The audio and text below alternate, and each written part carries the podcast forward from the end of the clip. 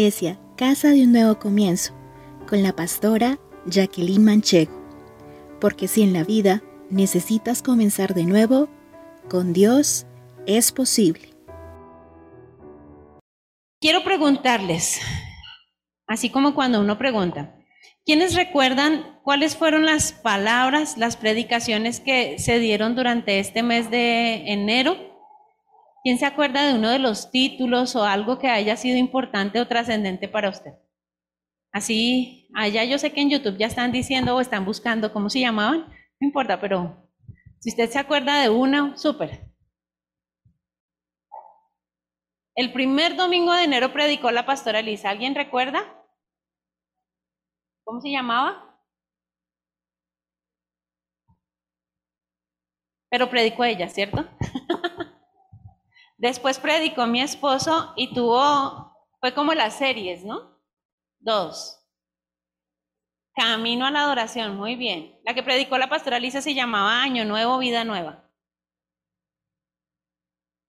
Después me tocó a mí. Muy bien, pastora Jenny, tiempo de renovar. Y hace ocho días predicó otra vez mi esposo. El de repente de Dios. Excelente. Todo iba enfocado a la adoración. Todo, ¿cierto? Han sido procesos de cómo adorar. Y, la pregunta está, ¿sabemos qué es adoración? Yo me puse a mirar y vi un significado, me pareció interesante, ¿no? Aquí hay un profe de español y uno está estudiando y uno dice, y el profe me va a evaluar cómo son mis significados. No puedo entrar a Wikipedia porque eso sería fatal. Pero bueno, habían definiciones acerca del latín de tres partes que tiene la palabra adoración y todo me pareció muy interesante cuando uno lo mira, eh, de dónde viene la palabra adorar. Pero encontré esto, me pareció muy interesante porque siempre tomamos adoración, incluso encontré que adoración era el nombre que le ponían algunas mujeres. Curiosamente, en la página donde estaba en internet, decía que las mujeres que tienen ese nombre son alegres, amorosas, y yo dije, uy, a mí me debieron haber puesto adoración. Papi y mami la embarran, no mentiras. Era adoración, no Jacqueline, no. Me pareció muy interesante, pero la parte que habla de en religión, ¿no? Porque ellos catalogan adoración en religión. Decía esto, las personas religiosas consideran que adorar a Dios no solo es una demostración del amor que se siente hacia Él, y también del compromiso que se le manifiesta. Es mucho más. En concreto, exponen que es la mejor manera posible de poder conseguir reunir la fortaleza suficiente para poder llevar a cabo el cumplimiento de todos y cada uno de los mandamientos establecidos.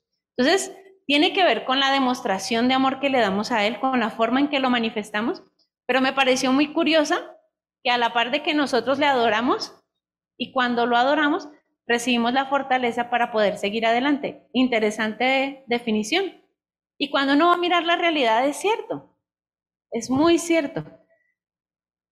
Eh, cuando, bueno, es que se me vienen pensamientos a la cabeza y no quiero tampoco desecharlos. Cuando em, uno tiene ciertos temperamentos incluso en su forma en que Dios le puso, hay temperamentos que entre más le demuestran afecto, más recargados de energía se sienten. Más recargados. Cuando las muestras de afecto son físicas, ¿no? Hay otros que se recargan cuando las muestras de afecto son, y lo hablamos también por los lenguajes del amor, ¿no? De regalos, de palabras de afirmación. Cada uno de estos hace que la persona sienta muchísima más energía y pueda sentir eh, más gozo para hacer las cosas. Entonces, adorar es mostrar un amor que a la par nos va a nosotros a recargar de una forma muy especial. Y si todo esto está enfocado en lo que es adorarlo y es conocerlo, porque pues igual uno no puede adorar o amar a alguien a quien no conoce, uno tiene que conocer a quien ama, ¿no? Tiene que uno estar trabajando todo el tiempo en conocerlo y entre tú más conoces a Dios, ¿qué pasa? Más lo amas. Él no tiene sombra de variación, Él no tiene nada que sea no amable.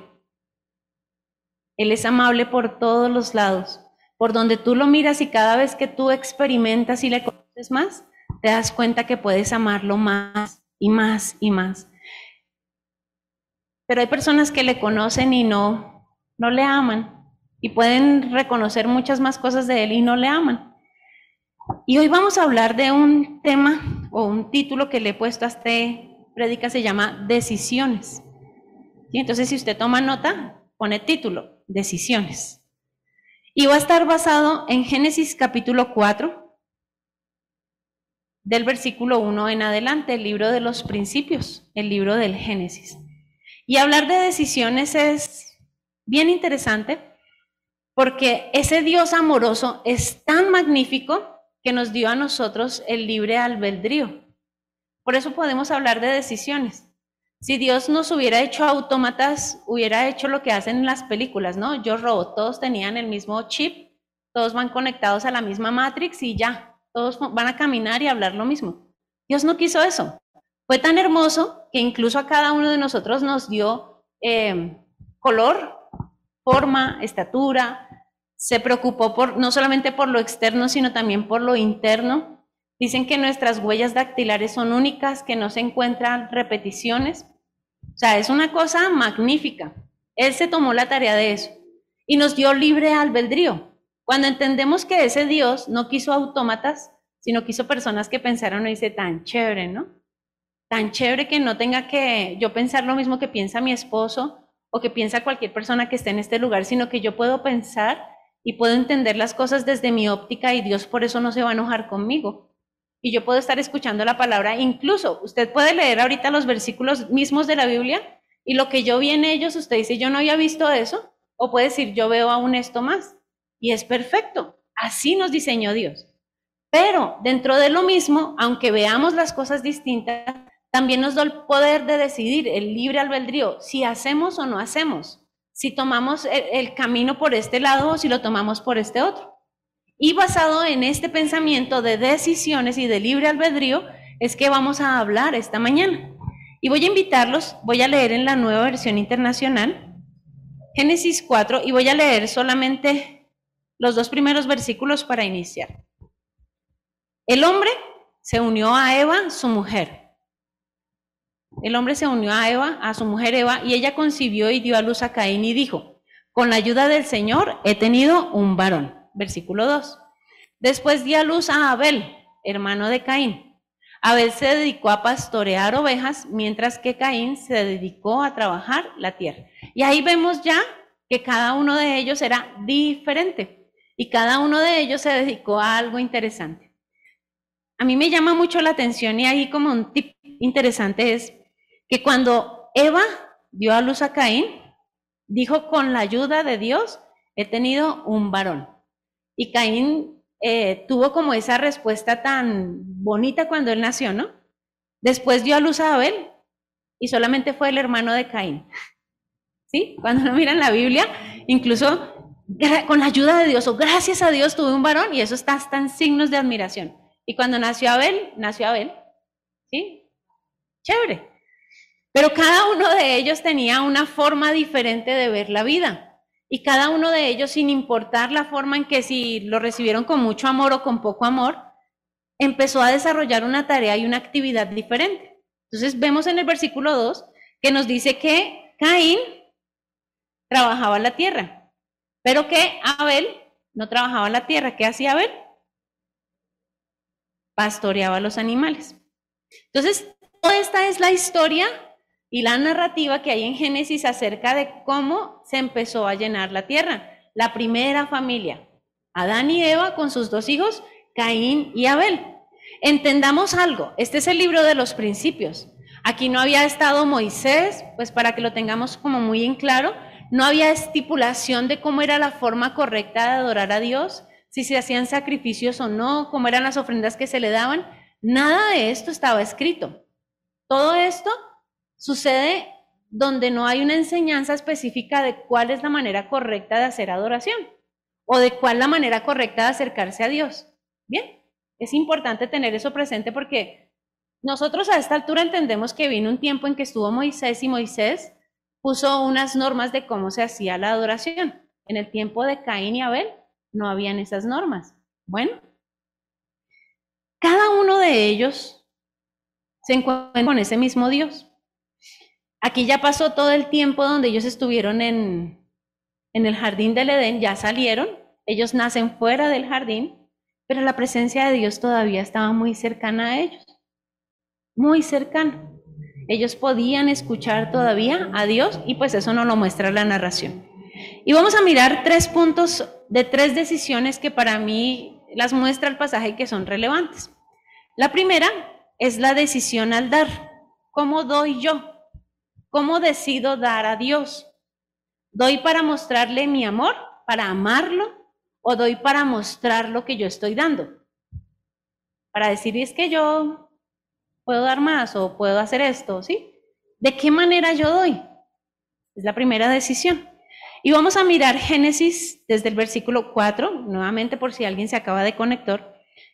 Capítulo 4, y si alguien que está acá también se acabó de conectar, versículo 3 al versículo 5, y vamos a mirar ese espacio. Dice así, tiempo después Caín presentó al Señor una ofrenda del fruto de la tierra.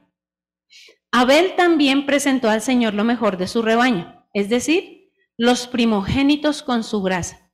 Y el Señor miró con agrado a Abel y a su ofrenda, pero no miró a Caín ni a su ofrenda. Por eso Caín se enfureció y andaba cabizbajo. Si quieres, muestra el versículo 4, por favor, Johncito.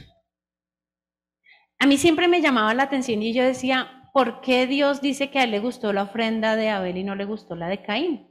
¿Por qué? ¿Qué hay de diferente? Esa es una pregunta que uno se hace, que uno puede estar mirando y uno dice, pero ¿por qué? Y cuando uno mira el versículo 4, dice, Abel, bueno, el versículo 3 termina diciendo, Caín presentó una ofrenda del fruto de la tierra. Solo dice así. Caín presentó una ofrenda del fruto de la tierra. Los que han estado en cosechas y en cultivos saben que el fruto de la tierra puede producir muchísimo. Usted puede coger, pero puede no escoger. Se puede coger todo y lo mete. Y eso no importa si va a una papa con un machete, eso que se le dio cuando se estaba sacando, una yuca, si vaya partida, como vaya, no importa. Usted todo lo puede meter en el mismo canasto y va a tener un volumen impresionante cuando usted recoge cosecha. El volumen es amplio. Si usted no sabe separar lo que usted acaba de coger, pues todo lo metió en un mismo canasto y eso se ve muchísimo. Yo pensaría que Caín tomó una ofrenda incluso muy grande, pero agarró todo y él no dijo, ah, es como cuando uno sirve la comida y uno siempre está pensando, por ejemplo, cuando yo sirvo, yo, ay, no importa que a mí me quede el pedacito más pequeño de carne, yo quiero atender bien a mi esposo, quiero atender bien a mis hijos, y uno está preocupado por, que las personas a quienes uno está atendiendo se sientan agradadas, ¿cierto? Pero también hay cuando uno puede estar de mal genio y a uno le sirve, ahí eso no importa que el plato vaya chorreado, eso no, ¿sí? Yo pensaría que Abel cogió y simplemente llevó, pero él no entró a pensar, voy a, a llevar una ofrenda a Dios, voy a buscar lo mejor, ¿sí? Voy a buscar lo mejor. Recuerdo mi discipulado. Cuando a mí me discipularon y me hablaron del diezmo, eso se conectó de uno. A mí no me dijeron dos, tres veces tiene que diezmar o eso, o es una obligación, nada. Yo entendí lo que la palabra decía ella, pero algo que la persona que discipuló hizo me impactó. Ella dijo, cuando le demos a Dios, no busque usted el billete más arrugado y más feo que usted tenga. Cuando usted vaya a diezmar, siempre usted tenga los mejores billetes incluso guardados y deposite siempre en su sobre lo más bonito. Yo decía, vea tan bonito. Una forma, o sea, que a veces uno dice, no, pero le estoy dando a Dios. Sí, claro, es plata pero hasta en detalles tan pequeños uno puede mostrar el afecto, ¿no? Yo soy muy sencilla a veces para dar regalos, incluso hasta los cuento antes de darlos, mi esposo y mis hijos lo saben. Y para mí es como el detalle, la emoción. Yo creo que muestro más emoción yo que un empaque. ¿sí? Entonces yo me emociono y así no lo den un empaque, la emoción que yo tengo de dar el regalo es más grande que el mismo empaque, porque todo eso lo expreso más es con la, con la presencia con la que yo estoy dando. Pero hay personas que pueden dar regalos grandísimos, tome. Y uno no siente ni el afecto de lo que le están dando, ¿no? Entendamos todo eso como la forma en que Abel simplemente llevó una ofrenda a Dios.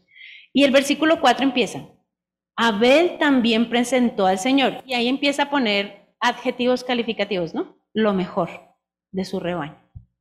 Y nadie le había enseñado a él de qué manera debía presentar una ofrenda a Dios. Pero esto muestra la forma de amar. Es decir, los primogénitos con su gracia. Él se tomó el tiempo de pensar qué le podrá agradar más a Dios que yo le dé. ¿Cuál será la mejor manera que yo deba darle a él? ¿Sí? Caín fue, miró la tierra y dijo, ay, mire, ya salieron las papas, ya salió la yuca, ya, ah, acá puedo bajar este racimo de plátano. ¿Sí? No se dio cuenta si tenían hormigas, si no, nada de esas cosas, sino que lo metió ahí. Ah, Dios, una ofrenda para ti. Abel tomó un tiempo de pensar, de meditar, ¿a ti te agradará esto? ¿Para ti será bonito esto que te estoy dando? Y tomó los primogénitos con su gracia. Y por eso dice luego, el Señor miró con agrado a Abel y su ofrenda. Y, si nosotros lo analizáramos a nuestra forma de ver, a ti te pueden dar un diamante Ah, usted cansó tanto por ese diamante, tome, ahí lo tiene. Agarre ese diamante y si lo quiere poner, póngaselo, ¿no? Y uno, ah, gracias. Como que uno dice, ay, que ya no lo quiero? si me lo iba a dar así, ¿para qué me lo da? A cuando alguien le da a usted una piedra que es un circoncito un poco más barato que el diamante, ¿no? una gota. y le dice, sé que querías un diamante, pero mi dinero alcanzó para comprarte este circón. Gasté todo lo que tenía ahorrado para comprarte esta, esta piedra. Espero que la disfrutes, sé que se te va a ver tan linda. Se te vería más lindo un diamante, pero sé que con esto puedes verte más hermoso, más, más bello. Y uno dice, wow, no es el diamante que quería, pero es tan hermoso lo que me has dado. Gracias. Y de verdad que uno quisiera andar con ese circoncito para arriba y para abajo sin ningún problema. ¿Sí? Porque uno siente el amor con el que la otra persona le dio. Esto pasa en todas las relaciones, incluso en nuestra relación con Dios, porque debemos entender que esto pasa en todo. Lo pongo en el ejemplo de nuestro diario vivir, pero incluso cuando le estamos dando a Dios nuestras ofrendas o nuestros diezmos, ¿cómo los damos? ¿Cómo pensamos? Ah, toca darle a Dios, es que si cuando yo doy me va bien. Toca, es lo mejor. ¿Para qué me meto en problemas con Dios? Pero no es con ese gozo y esa alegría de Señor, tú me has dado todo. Me pides solamente el 10%, no es nada. Voy a dártelo con todo mi amor. ¿Sí? Es la forma. Y a veces pensamos, ¿a Dios qué le va a importar eso? A la final me gano un millón, cien mil pesos para Dios. ¿Qué es eso? Nada. Él es el dueño del oír en la plata. Tome Dios. Ah. ¿Será que Dios mira eso? Claro. Y Él sabe con qué amor, con qué alegría. Y alguna vez alguien me decía, es que yo me gano 10 mil pesitos en un día, estoy hablando hace años. Diezmar mil pesitos a mí me da pena con Dios, decía yo le decía, pero es que es tu diezmo. Para Dios el diezmo no es porque tú ganes 10 millones o porque tú ganes 100 millones, es la muestra del amor que tú le das. Es eso, no es más. Estaba yo mirando este punto y empieza uno a pensar, ¿no? Como cuando uno está listando una prédica, uno piensa en la ilustración.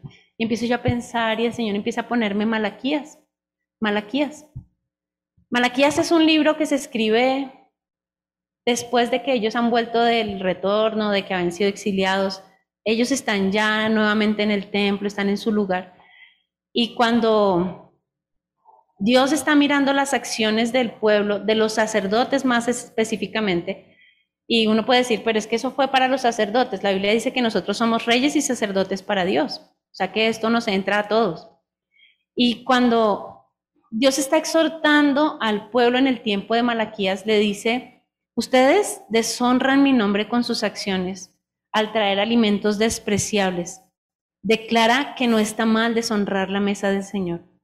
Ustedes dicen, es demasiado difícil servir al Señor y consideran un fastidio mis mandamientos. Dice el Señor de los ejércitos celestiales, imagínense, están presentando animales robados, lisiados, enfermos, con enfermos como ofrendas. ¿Debo aceptar esta clase de ofrenda de ustedes? Pregunta el Señor. Aquí ya ha pasado Moisés, estamos en tiempos muy posteriores, y para los sacerdotes se había vuelto una carga presentarle ofrendas a Dios. Ya no había amor ni temor, ni reverencia por las cosas de Dios. Simplemente decían, ay, voy a consagrar este, esta oveja para Dios y cuando le llevaban la oveja le llevaban la que estaba medio muerta y era la que le presentaban a Dios. Y Dios está diciendo, ¿debo recibir yo este tipo de ofrendas? ¿Merezco yo eso? bueno, y todo el capítulo, si usted lo lee en su casa, porque no es el pasaje, solamente es una ilustración, todo el capítulo 1 de Malaquías es una exhortación muy fuerte hacia la forma en que se dan las ofrendas a Dios y que los sacerdotes en ese momento le estaban dando. Y cuando uno une esta parte a la forma en que Caín estaba dando la ofrenda, se da uno cuenta que es idéntico. Es lo mismo. Y ahí es donde entran las decisiones. Las decisiones. ¿Cómo decido yo dar a Dios? ¿Lo doy con amor o lo decido, decido darle a Dios para mostrar?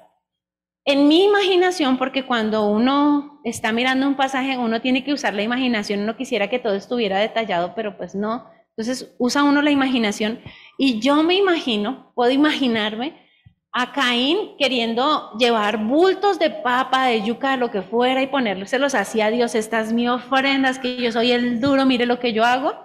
Mientras que Caín cogió sus ovejitas y de pronto no era la cantidad igual, pero era con tanto amor que lo llevó y lo puso delante de Dios que la situación fue completamente diferente.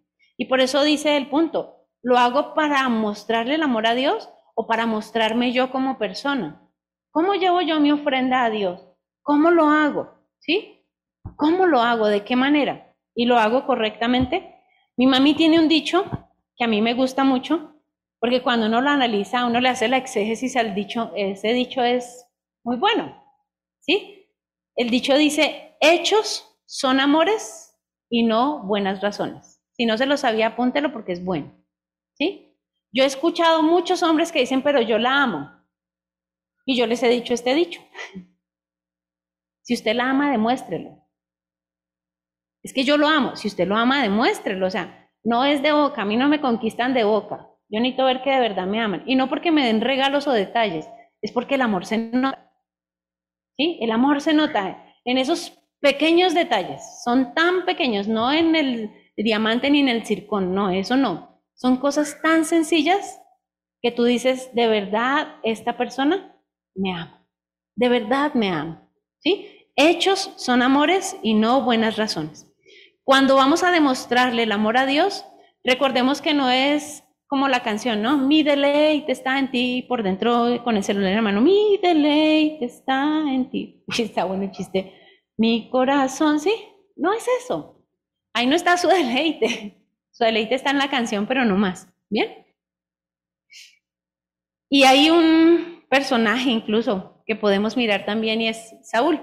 Y dentro del personaje de Saúl hay un pedacito que dice, la gente juzga las apariencias, pero el Señor mira el corazón. A veces nosotros nos preocupamos por mostrar el amor y que otros vean cómo ama a Dios. Uy, esta persona cómo ama a Dios. Pero Dios está mirando realmente cómo lo ama. Y dice, ah, ah, tú estás viendo externo, yo miro el corazón. Entonces, amar a Dios es muy, pero muy profundo. Y esa es la primera decisión que cualquiera de nosotros podemos tomar y que debemos entender que Dios está mirando cómo decidimos nosotros en nuestro libre albedrío. La segunda decisión que yo miro este pasaje es la decisión al hacer. ¿Y hacer qué? ¿Hacer lo bueno o hacer lo malo? ¿Cómo decidimos nosotros qué vamos a hacer? ¿Vamos a hacer lo bueno o vamos a hacer lo malo? Versículo 6 en adelante. Dice así. Entonces el Señor le dijo, ¿por qué estás tan enojado? Recuerden que, que terminó cabizbajo allá Caín, sí que estaba bravo porque Dios miró con agrado la ofrenda de Abel, pero no la de él. Y le dice, ¿por qué estás tan enojado? ¿Por qué andas cabizbajo? Si hicieras lo bueno, podrías andar con la frente en alto, pero si haces lo malo, el pecado te acecha como una fiera lista para atraparte. No obstante, tú puedes dominarlos. Caín habló con su hermano Abel mientras estaba en el campo. Caín atacó a su hermano y lo mató. El Señor le preguntó a Caín, ¿dónde está tu hermano Abel? No lo sé, respondió. ¿Acaso soy yo el que debe cuidar a mi hermano? ¿Qué has hecho? exclamó el Señor. Desde la tierra la sangre de tu hermano clama justicia. Y aquí hay dos cosas que debemos entender. La primera, Dios vio lo que empezó a nacer en el corazón de Caín. Él estaba cabizbajo. Incluso eh, cuando uno mira esa palabra, esa palabra es que el hombre estaba pero rebotado, para ponerlo en contexto. Estaba con la piedra en alto. Estaba muy enojado, supremamente enojado. Estaba tan enojado que Dios pues lo notó, es súper notorio cuando alguien está muy enojado. ¿Por qué estás así? Y Dios le da un consejo que es muy oportuno y que cuando uno lo escucha uno puede tomar una buena decisión para saber si hace lo bueno o lo malo. Y es, yo creo que ese es un versículo que uno debería enseñarle a los hijos siempre. Si hicieras lo bueno, podrás andar con la frente en alto. Pero si haces lo malo, el pecado te acecha, como una fiera lista para atraparte. No obstante, tú puedes dominarlo. O sea, el pecado está ahí, está presto. El pecado te quiere atrapar, es como una fiera que quiere lanzarte y tú eres su presa. Tú puedes decidir si haces lo bueno o haces lo malo. Aunque esté ahí, tú puedes dominar el pecado. Tú puedes decirle no al pecado y él se va a apartar. Y eso no lo habla la Biblia Artísima en el Nuevo Testamento. Pero si tú haces lo bueno, está bonito, no vas a andar con la frente en alto, no vas a andar cabizbajo. Nosotros tenemos que llegar al punto en que decidimos si hacemos lo bueno o hacemos lo malo. ¿Qué vamos a hacer frente a todas las cosas que nos pasan en el día a día? ¿Mm? A pesar de este consejo que Dios lo dio, pasó lo que no debía pasar. Caín mató a Abel. Pero si ustedes miran un poquito más allá de la narración, ¿cómo ven ustedes a Dios en esos espacios? Dios estaba dialogando todo el tiempo con Caín. Caín cometió el pecado. ¿Será que Dios no se dio cuenta que Caín mató a Abel? ¿Y por qué le dice? Dice, el Señor le preguntó a Caín, ¿dónde está tu hermano Abel? ¿Por qué le pregunta eso? ¿Qué esperaba Dios que le respondiera a Caín? Que confesara, ¿cierto? Que por lo menos tuviera cinco de arrepentimiento y le dijera, la embarré, Dios. Perdóneme, cometí, no le puse cuidado a lo que usted me dijo, la embarré. ¿Sí? Perdóneme. Igualito al papá salió este. ¿Sí? Tú comiste de la fruta la mujer que me diste. salió igualito al papá. ¿Sí? Pero él le dice, ¿acaso soy yo guarda de mi hermano? ¿Soy el que debe cuidar a mi hermano? Es lo que responde Caín en ese momento. ¿Ustedes creen que esa es la respuesta que Dios estaba esperando? Mire, por el mismo pecado que ya había cometido, ni siquiera Dios debía haber bajado, sino debía haberlo exterminado. Muerte con muerte se paga. En ese tiempo, muerte con muerte se debía pagar. Era lo correcto, era lo que debía suceder. Y se acerca a Dios con toda la misericordia y le dice, sé que la embarraste, sé que cometiste un error, sé que estás en la mala. ¿Tú qué hiciste? No, Señor, cometí un error, perdóname, me puedes ayudar. Yo me dejé dominar por el pecado, la fiera me atrapó, hubiera usado las mismas palabras que Dios le había dicho antes. Nada, ¿acaso yo cuido a mi hermano? ¿Acaso yo tengo que estar detrás de él? ¿Sí? Y luego dice, ¿qué has hecho? Le dice el Señor. Y mire que en estas dos cosas son dos situaciones, una previa y una posterior. Y en las, en las dos situaciones Dios está esperando que la persona muestre arrepentimiento.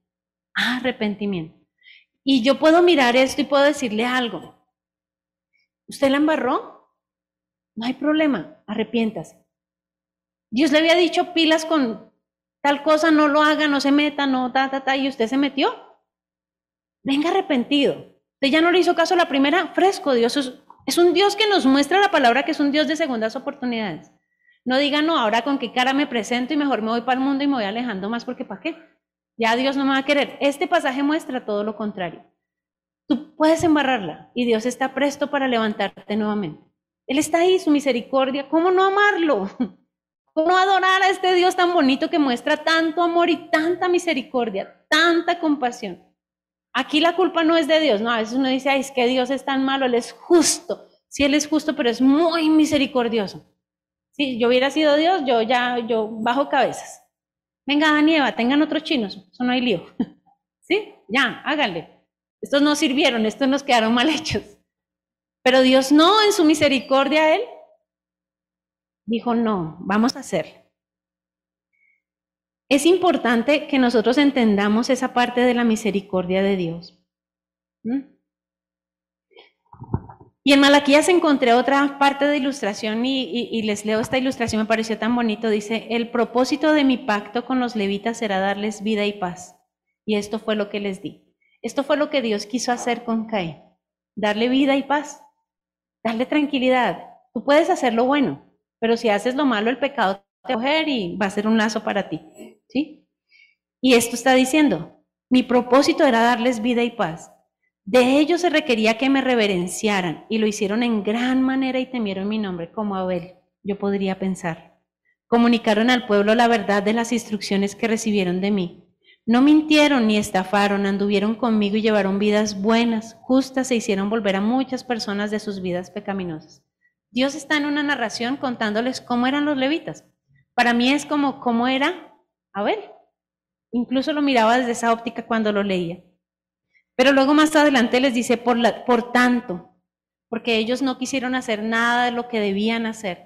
Nada de los, los judíos no quisieron hacer nada, les dice, por tanto, yo los he vuelto despreciables y los he humillado ante los ojos de todo el pueblo, pues no me obedecieron, sino que mostraron favoritismo en su forma de llevar la práctica de mis instrucciones.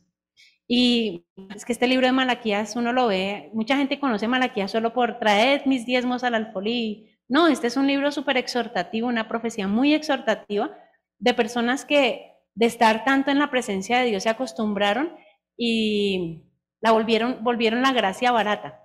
Y la gracia no es barata. Aunque es gracia y es gratis, no es barata. La gracia costó precio de sangre. ¿Sí? Y cuando nosotros decidimos, cuando nosotros miramos a Caín y Abel, tenemos que mirar que para Abel la presencia de Dios era sumamente santa, sumamente especial. Y Dios es ese papá que te da consejos para que no la embarres, pero que si la embarraste, te levanta, te ayuda, te da más. Él es un papito, ¿sí? Eh, uno le dice a los hijos, no meta la mano en el enchufe, no ponga la mano en la estufa que está caliente. Uno todo, ¿Por qué uno hace eso? ¿Por papá malo? ¿Por qué? Porque usted no quiere que su hijo se queme, que la embarre. Así es nuestro papá. Sus normas, sus leyes, lo que está escrito en la palabra, no está ahí para que nosotros, ay, es que Dios es tan malo, no me deja bailar, no me deja fumar, no me deja tomar, no me deja hacer adulterio. No sea, oh, perdón, ¿no? a veces se me sale así. No, Dios es un papá que lo que te está diciendo es, ¿para qué quieres hacer eso? El pecado está presto. Es como una bolita de nieve, hijito. Mira, tú empiezas con una cosita de papaya. Usted empieza con una cosa así de chiquitica y la bolita de nieve crece, crece. Cuando usted mira, está embolatado en unos problemas y en unos pecados que son impresionantes y es un problema salir de ellos. Entonces, no se angustie. Si Dios le está diciendo no lo haga, no lo haga. Si ya lo hizo, vaya y arrepiéntase y deje de hacerlo. No es, ay Señor, perdóname, pero es que la amo tanto y es la otra, pero no, no, no, no. Salga del pecado, Proverbios lo dice. Si confiesas el pecado, Dios es fiel para perdonarlo, pero debes apartarte del pecado. No puedes seguir ahí, Señor, perdóname y sigues robando, perdóname y sigues mintiendo. No, Dios no es un juguete. Él es santo, sumamente santo misericordioso, lleno de gracia, lleno de favor, lleno de todo lo que tú quieras excelente, pero no va a aceptar el pecado. Él no lo va a aceptar. Él quiere que tú salgas, pero si tú no sales, es tu decisión. Él no va a meterse y allá, es que venga lo saco de la oreja. No, así como las mamás antes cuando iban los hijos a jugar a las maquinitas en la, panadería. No, Dios no va a entrar a la panadería a, sacar a, sacarlo a usted de la maquinita. Dios te habla. Dios te dice, pero si tú no quieres, es tu decisión. Es tu decisión. No es, es que Dios tan malo me dejó caer en pecado. Creo que la palabra es clara. Si tú haces lo bueno, vas a andar con la cabeza en alto. Pero si tú haces lo malo, el pecado se va a enseñorear de ti porque es como una fiera y tú eres su presa. Pero tú puedes dominarlo.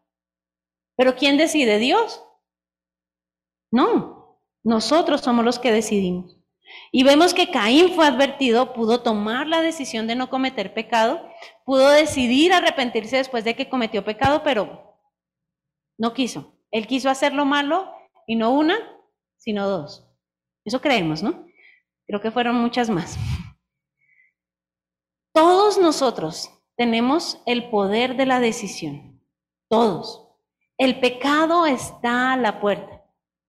Todos nosotros tenemos, o sea, usted abre la puerta de su casa, ni siquiera usted prende la televisión y ya puede caer en pecado. Usted abre su computador, abre su celular y ya. De tal manera usted puede caer en pecado que no se imagina. Incluso los pecados que narra la Biblia se han aumentado, ¿no? Porque ahora es el sexting, el... todos esos pecados que hay por internet ahora. Entonces ya incluso el tiempo sacó hace como unos meses el nuevo tipo de adulterio virtual. Entonces la gente piensa que eso no es adulterio, pero es adulterio si llevan relaciones de manera virtual, por teléfono, por llamadas. Bueno, ustedes saben más que yo. No mentiras, ojalá no sepan nada de eso. Pero la palabra dice que la paga del pecado es la muerte. Y eso es algo innegable. Usted decide si quiere caer en pecado y entender que la paga del pecado es la muerte pero que también usted decide y tiene que entender que el regalo de Dios es vida eterna por medio de Cristo Jesús. Entonces, si usted se va por el pecado, no es que lo vayan a descabezar como yo les decía que quería hacer con Caín, no, es muerte espiritual, es muerte espiritual. Pero si usted reconoce que usted puede hacer lo bueno, que usted se arrepiente y usted va a Dios, el regalo que Dios le da es vida eterna, vida espiritual. Y hay un tercer punto que es la decisión de vivir para Dios en su presencia o la decisión para vivir en su ausencia. ¿Sí? Todas estas decisiones, cada uno de nosotros la tomamos y realmente son decisiones que día a día tenemos que tomar. ¿Qué le voy a dar a Dios hoy? ¿Lo mejor? ¿Con amor? ¿O por mostrarme? ¿Qué eh, voy a hacer hoy? ¿Voy a hacer lo bueno o voy a hacer lo malo? ¿Y cómo voy a vivir? ¿Qué decisión tomo en vivir? ¿Voy a vivir para estar en la presencia de Dios o voy a vivir en ausencia de Dios? Y vamos al versículo 10 en adelante. Dice así, ¿qué has hecho? exclamó el Señor. Desde la tierra la sangre de tu hermano reclama justicia. Por eso ahora quedarás bajo la maldición de la tierra. Me fui. La cual ha abierto sus fauces para recibir la sangre de tu hermano que has derramado. Cuando cultives la tierra, no te dará sus frutos, y en el mundo serás un fugitivo errante. Le dice Caín a Dios, este castigo es más de lo que puedo soportar. Le dijo Caín al Señor, hoy me condenas al destierro y nunca más podré estar en tu presencia. Andaré por el mundo errante como un fugitivo, y cualquiera que me encuentre me matará. Dios le dice, no será así. El que mate a Caín será castigado siete veces. Entonces el Señor le puso una marca a Caín para que no fuera a matarlo quien lo hallara. Y luego dice el versículo 16, así Caín se alejó de la presencia del Señor y se fue a vivir a la región llamada Not, al este del Edén. Dios dice que va a ejercer un castigo por lo que acaba de hacer Caín. Dios le dice, hermano, a usted le va a costar mucho si a sus papás los saqué del huerto del Edén y les dije que iban a trabajar y va a ser duro, para usted va a ser más duro. ¿Sí? Y ustedes se dan cuenta que ahí tuvo otra oportunidad para hacer lo bueno y arrepentirse y pedirle a Dios otra vez una oportunidad. ¿Y qué hizo él? Ah, este castigo es duro para uno. Esto está duro, pero no se arrepintió. Tampoco se arrepintió. Y le dijo, no, ahora me voy al destierro, ya no voy a... estaba en la presencia de Dios, estaba hablando con Dios. Me condenas al destierro y ya no puedo estar en tu presencia. Ni modo. Y eso el que me vea, me va a matar. Así fue como le dijo él. ¿Cómo este bonito Dios? Cuando uno mira los atributos de Dios en este pasaje, uno dice, wow. Y dice, no va a ser así y le pone una marca que haga que nadie lo pueda matar a él, porque esa marca muestra que el que lo mate a él va a recibir un castigo siete veces peor. Ahora, ustedes ven un Dios tan amoroso, tan paciente, tan misericordioso. Hombre, arrepiéntase. Arrepiéntase, Caín. Yo como que miraba ayer el pasaje y decía, ¿qué? ¿Por qué no se arrepiente? ¿Por qué no muestra algo de dolor de lo que está pasando? Y él dice, ya no podré estar en tu presencia. Dios en algún momento le dijo, ¿no vas a volver a estar en mi presencia? No. Y el versículo 16 para mí es muy doloroso, porque dice, así Caín se alejó de la presencia del Señor y se fue a vivir a la, llamada, a la región llamada No. Nosotros decidimos si vivimos en la presencia de Dios o no. Cuando yo me convertí al Evangelio, yo recuerdo que las personas que nos evangelizaban decían, Dios siempre está parado ahí. Entonces yo empezaba a usar la imaginación. Y uno es el que le da la espalda a Dios. O sea, yo estoy acá, perdónenme, les doy la espalda, Dios está de frente a mí y yo estoy con Él. Yo soy la que decido irme de Dios. Dios nunca se va a ir de mí, entiéndalo. Dios no me va a dejar de amar, ni a mí, ni a usted, ni al que esté allá en donde esté, ni esté haciendo lo que esté haciendo. Jamás te va a dejar de amar Dios. Jamás va a quitar su presencia. Tú eres el que te alejas de la presencia de Dios. Tú eres el que decides vivir en ausencia de Dios. Nunca Dios va a negar el amor que te tiene, porque Él no te creó como un abortivo. Él dijo, me equivoqué, la embarré, jamás se va a arrepentir de haberte hecho, porque Él te creó, Él te formó, Él te hizo, Él tomó el tiempo para pensarte por dentro, por fuera, con tus papás, el día en que naciste. Todo, nada lo cogió a Él de sorpresa. Él te ama, te ama, te ama. Con amor eterno, dice la palabra, te he amado. Con amor eterno, jamás va a negarse para ti el día en que tú quieras estar en la presencia de Dios, lo vas a lograr. Solo necesitas tener el corazón arrepentido. Solo necesitas saber a quién te acercas. No es un ser humano como tú o como yo, tan imperfecto. Él es perfecto, sumamente santo. Y necesita que se acerque, que el que se acerque a Él venga entendiendo quién es Él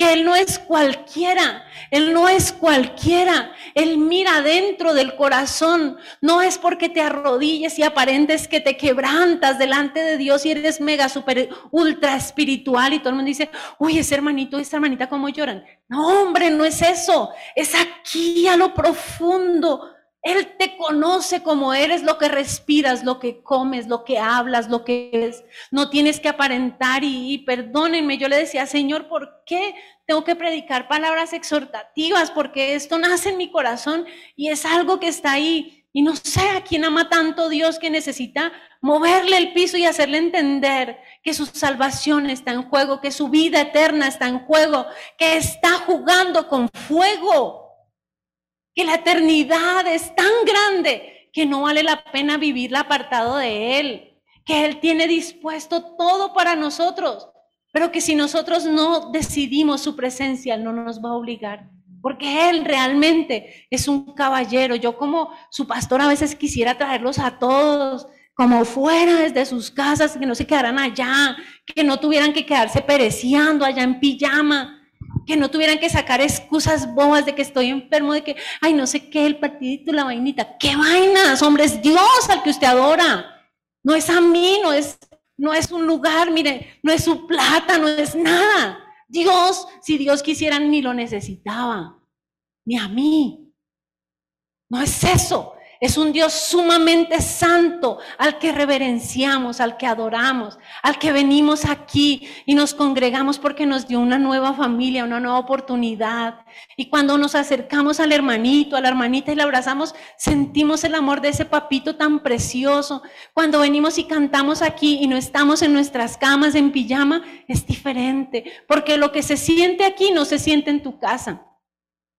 No se siente por más de que tú quieras no se va a sentir lo mismo, a no ser de que tú realmente, porque por ejemplo la pastora Elisa pues, no se va a ir desde Armenia todos los domingos con su familia, pero ella apaga todo, ella está ahí sentada, está con sus hijos, está enferma en este momento, pero ella dice, este es el momento de Dios.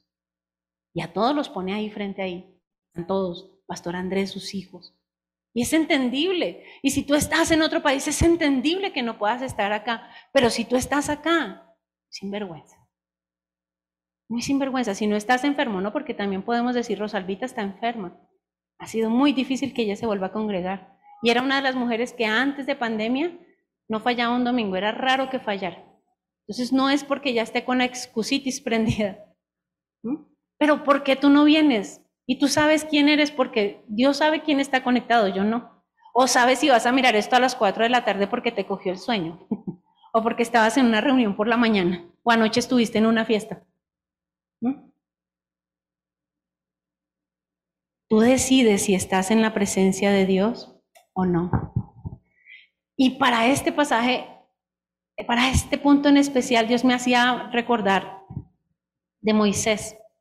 Y Moisés estaba hablando con Dios y Dios le dijo, este pueblo me tiene hasta aquí, no lo soporto. ¿Sabe qué? Llévelos a la tierra prometida porque ya les prometí. Yo mando un ángel ahí que los acompañe. Y fue Moisés y le dijo al pueblo, Dios está hasta aquí de ustedes. Pero ya. Entonces no va a acompañarnos hasta la tierra prometida. Dice que el pueblo mostró tal arrepentimiento que ya no se, no se pusieron vestidos bonitos ni joyas, sino que a partir de ese momento dejaron de usar joyas y vestidos bonitos, empezaron a vestir feo. Y era muestra de arrepentimiento, no es que usted vaya a venir acá todo feo ahora los domingos, no, es una ilustración. ¿Sí? Y empezaron así y entonces Dios empezó a hablar con Dios y le dice, yo entiendo que este pueblo es terco y eso, pero ¿sabes qué? Si tu presencia no va con nosotros, déjanos acá, acá estamos bien, desde que esté tu presencia con nosotros. Moisés entendía el valor de la presencia de Dios. Y a veces a nosotros nos hace falta entender el valor de la presencia de Dios. Él no es un juguete. E, él no es como en las películas, no. Él es tan precioso y su presencia es tan magnífica y experimentar la presencia de Dios, la experimentemos o no la experimentemos, Él está ahí, porque eso no podemos ir por emociones solamente. Pero saber que Él está ahí, que es sumamente santo y que vivimos para Él, es algo que es completamente diferente. Cuando uno mira Moisés, cuando uno mira Caín, mientras Moisés y Abel, porque yo miro a Abel que va con su hermano, o sea, cuando yo miro esto, yo digo, Abel, tan bonito, él fue, él amaba a Dios, él realmente hizo lo bueno. A él lo mataron, pero él se fue directamente a la presencia de Dios porque él, ¿qué tenía ahí? Nada. Mientras que su hermano, con todas las oportunidades que Dios le dio, ninguna la valoró, ninguna la aprovechó. Y, más adelante vemos a este hombre Moisés y uno dice, wow. O sea, este es un pasaje que a veces uno lo lee rápido en la, lectura bíblica. Si tu presencia no ha de ir conmigo. Y qué bueno que usted y yo podamos decirle siempre a Dios, quiero vivir en tu presencia. Pero si tu presencia no va conmigo, no quiero moverme. No quiero irme, quiero estarme donde tú estés. No porque allí paguen más o porque allí tenga un mejor trabajo, esta ciudad o la otra, no. Es donde esté tu presencia. Es lo más importante. Y recordemos esto, todos podemos tomar decisiones en la vida, todos. Y nosotros decidimos si vivimos en la presencia de Dios y nos preparamos para la eternidad o si vivimos en ausencia de Dios y hacemos lo que nosotros queremos. Nos volvemos egocéntricos en nuestra forma de vivir. Para concluir, hay dos versículos que están en segunda de Pedro que me gustaron. Dice, el Señor no tarda en cumplir su promesa. Y hoy vamos a participar de la cena, así que esto también es una preparación para eso. El Señor no tarda en cumplir su promesa, según entienden algunos la tardanza. Más bien, Él tiene paciencia con ustedes, porque no quiere que nadie perezca, sino que todos se arrepientan. El Señor va a venir, pero también el Señor se ha llevado a muchos. Este tiempo de pandemia ha muerto muchísima gente porque usted no se ha muerto. Dos opciones, Dios lo necesita para cumplir un propósito más acá o Dios está esperando que usted se arrepienta. Eso también puede estar ahí. Y dice, y más adelante dice, ya que todo será destruido, de esta manera no deberían vivir ustedes como manda, como Dios manda, siguiendo una conducta intachable. Y creo que ese es un llamado de Dios. ¿Cómo vas a decidir vivir de aquí en adelante? Mostrándole el amor a Dios en la forma en que das, haciendo lo bueno, viviendo en la presencia de Dios. Eso fue lo que decidió Abel. Él decidió vivir en la presencia de Dios dándole lo mejor. Él decidió hacer lo bueno y él decidió vivir en la presencia. Pero también tú tienes la decisión en tus manos de vivir como Caín. Es tu decisión. Bueno, yo quisiera que no lo fuera, pero es lo que la palabra habla. Tú puedes vivir para ti mismo y puedes dar para mostrarte que tú eres el duro y puedes hacer todo para que todo el mundo te mira. Puedes hacer lo malo en lo oculto donde nadie te ve, pero Dios sí te ve. Y puedes estar ausente de la presencia de Dios. Pero esa es tu decisión. Colóquese en pie, por favor, y cierre sus ojos. Yo no sé cómo has vivido hasta ahora, si como Caín o como Abel. Pero hoy el punto está para los dos. Si tú has vivido como Caín y tú dices, yo quiero pasar porque realmente quiero tomar la decisión de arrepentirme, puedes venir acá y no te preocupes por quien te mire, porque eso no importa. ¿Mm? Y puedes decirle, Señor, He vivido como Caín, no he valorado tu presencia, no he hecho lo bueno, me he mostrado. Pero también quiero hacer un llamado para aquellos que, que anhelamos vivir como Abel, pero que sabemos que necesitamos una nueva llenura para perseverar. Entonces, si tú que estás aquí dices, Señor, yo necesito más de ti, yo quiero vivir como Abel, quiero dar lo mejor de mí para ti, yo quiero que pases al frente. Y si estás en tu casa y tú dices, yo quiero vivir como Abel, toma un momento para arrodillarte allá solas y decirle, Señor, yo quiero hacer lo bueno, quiero darte lo mejor. Aquí los que quieren vivir como Abel. Yo sé que no hay ninguno como Caín, pero para ser como Abel necesitamos fuerzas que provienen de Dios. necesitamos que Él nos tome, sigan acá al frente tranquilos, que allá nos van a mirar, no hay problema. Y mientras estás aquí, dile Señor, yo quiero vivir para ti, que aún mi muerte sea tan hermosa, Señor, cuando yo pase a tu presencia.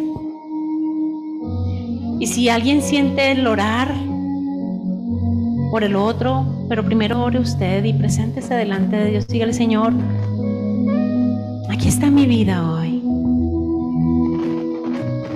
Y Señor, aquí estamos todos, Padre, los que están conectados, cualquiera. ¿Sabes, Dios? Cuando hace casi 30 años decidí por ti, realmente decidí por ti. Y sé que han habido altas y bajas y momentos donde mi vida no ha ido en la mejor. Pero yo quiero ser como Abel, Señor. Quiero vivir para ti, Señor. Quiero que la ayuda de tu Espíritu Santo sea tanta que yo pueda caminar cada día y viviendo cada día con su propio afán, pudiendo decidir darte lo mejor, haciendo lo bueno para ti. Quiero vivir en tu presencia, Señor. Y tú que estás ahí, dile, Señor, quiero vivir en tu presencia, Señor. Y si has sentido que se ha ido apagando el fuego del Espíritu en tu vida, dile Señor, aviva el fuego del don de Dios en mí. Lléname más de la presencia de tu Espíritu Santo. De tal manera, Señor, que cada día lo pueda vivir contigo, caminar contigo, vencer lo malo contigo, quitar el pecado de mi vida, Señor, con la ayuda tuya, Señor. Vivir para ti. Señor, yo coloco cada persona que está aquí, que está en casa, que está en hospital, que está en algún lugar y que está diciendo, Señor, aquí está mi vida. Y aun si hay alguien, Señor, estado luchando y jugando, Padre, tu palabra dice, vengan ahora, vamos a resolver este asunto. Eso lo dices tú, Señor. Y aunque tus pecados sean como la escarlata, yo los haré tan blancos como la nieve, y aunque sean rojos como el carmesí, yo los haré blancos como la lana. Y si tienes algo que decirle, Señor, perdóname. Si el Señor te ha recordado algo que te había separado de su presencia, dile, Señor, perdóname. Perdóname, perdóname, Dios. Quiero vivir para ti, decido vivir para ti. Me arrepiento de todas aquellas cosas que he hecho que no te agradan, que tú me has dicho que no las haga, pero que las he hecho. Y hoy no quiero actuar como Caín, siendo eh, ajeno a tu voz, sino quiero oír tu voz. Si es la primera vez que tú escuchas de hablar de Dios y, y tú quieres decirle, Dios, yo quiero arrepentirme de mis pecados. Dile simplemente eso. Quiero arrepentirme de mis pecados. Perdona mis pecados. Señor Jesús, te acepto como mi único y suficiente Salvador. Y quiero que escribas mi nombre en el libro de la vida, de la eternidad. Y que tu presencia esté conmigo todos los días. Y Señor, yo te pido que tú seas poniendo la presencia de tu Espíritu en la vida de cada persona que está aquí, Señor. Ven, ven sobre esta familia, sobre esa, sobre estas personas que están aquí. Ven, Señor. Ven, Dios, sobre aquel que tiene luchas, que está en dificultad, que vino acá y dice, Señor, yo paso, pero necesito de ti, realmente te necesito. Ven, Señor, ven, ven. Un toque de tu espíritu, Señor, sobre cada corazón. Un toque de tu espíritu de tal manera que nuevas fuerzas, Señor. El que esté sin fuerzas debe venir a Dios, Señor, y venimos ante ti para que tú nos des las fuerzas que necesitamos. Señor, aquí está nuestro corazón, nuestra vida. Aquí estamos, Señor, y anhelamos de ti. Anhelamos de ti, Señor, anhelamos de ti. Te necesitamos, Señor. Levante sus manos por un momento más y dígale, Señor, te necesito. Espíritu Santo, tú lo sabes todo, Dios. En tu